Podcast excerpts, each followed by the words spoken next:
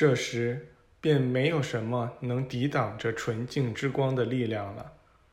你们在艺术家绘制的我在克西玛尼的画像中所看到的那些从我身上发出的光线，就是这纯净之光。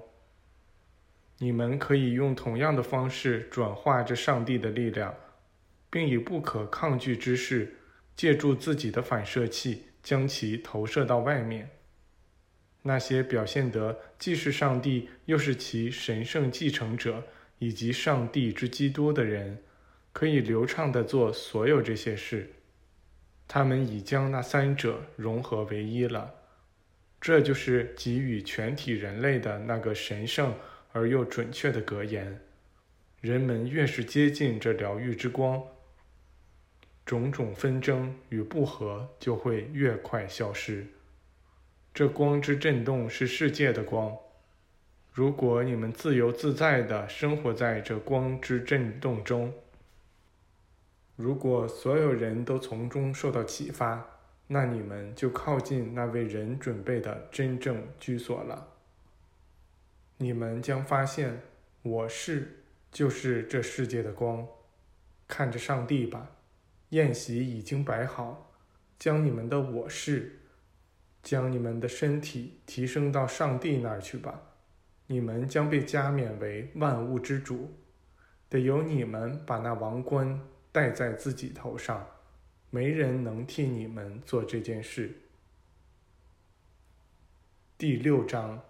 地下通道守护者谈灵性新时代，请原谅我如此详细叙述这几天与强盗有关的经历。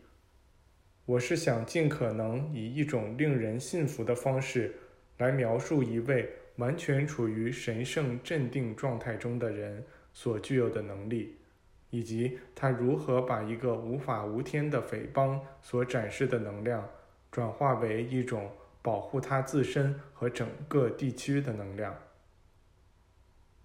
不仅我们得到了保护，而且那个匪帮的能量在被放大、增强和转向其自身之后，这些制造毁灭的人最后还自相残杀了起来。方圆数公里的地区都彻底得以保全，尽管居民人数比强盗少三倍。也没有任何像样的防御武器。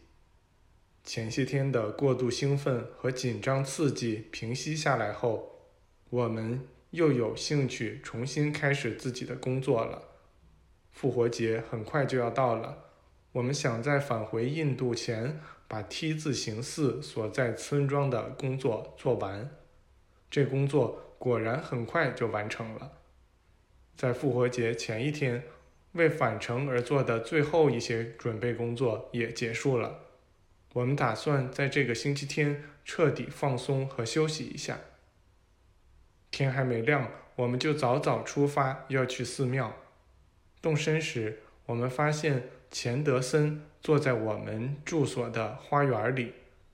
他站起来陪我们一块儿走，说：“待会儿托马斯会到圣殿来找我们。”他建议我们返回印度时，经过拉萨，再穿过横跨喜马拉雅山的坎德纳山口到穆克提纳，从那儿再去达吉岭。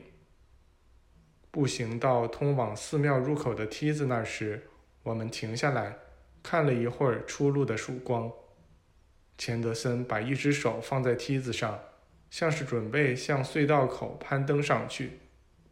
而他就以这种姿势开始了讲话。他说：“光不包含暗，因为它穿过暗闪耀出来。当耶稣感到自己即将被犹大出卖时，他说：‘就是现在，人子得到荣耀了，上帝在他身上感到荣耀。’耶稣大师并没有说犹大出卖了我。”他丝毫没有影射犹大，他依靠的只是在他自身当中得到荣耀的那个上帝之基督的普遍性。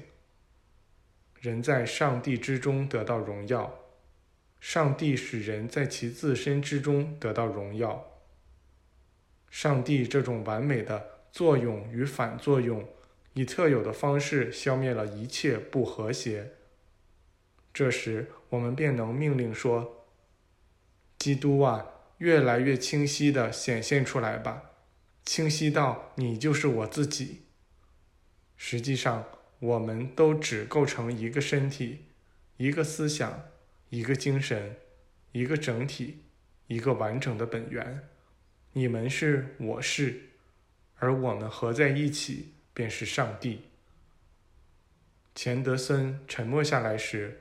我们已置身于我们的圣殿里了，就是 T 字形似中央的那个房间。我们刚刚回过神儿来，耶稣和其他许多人，其中有托马斯，便从朝向平台的那扇门进来了。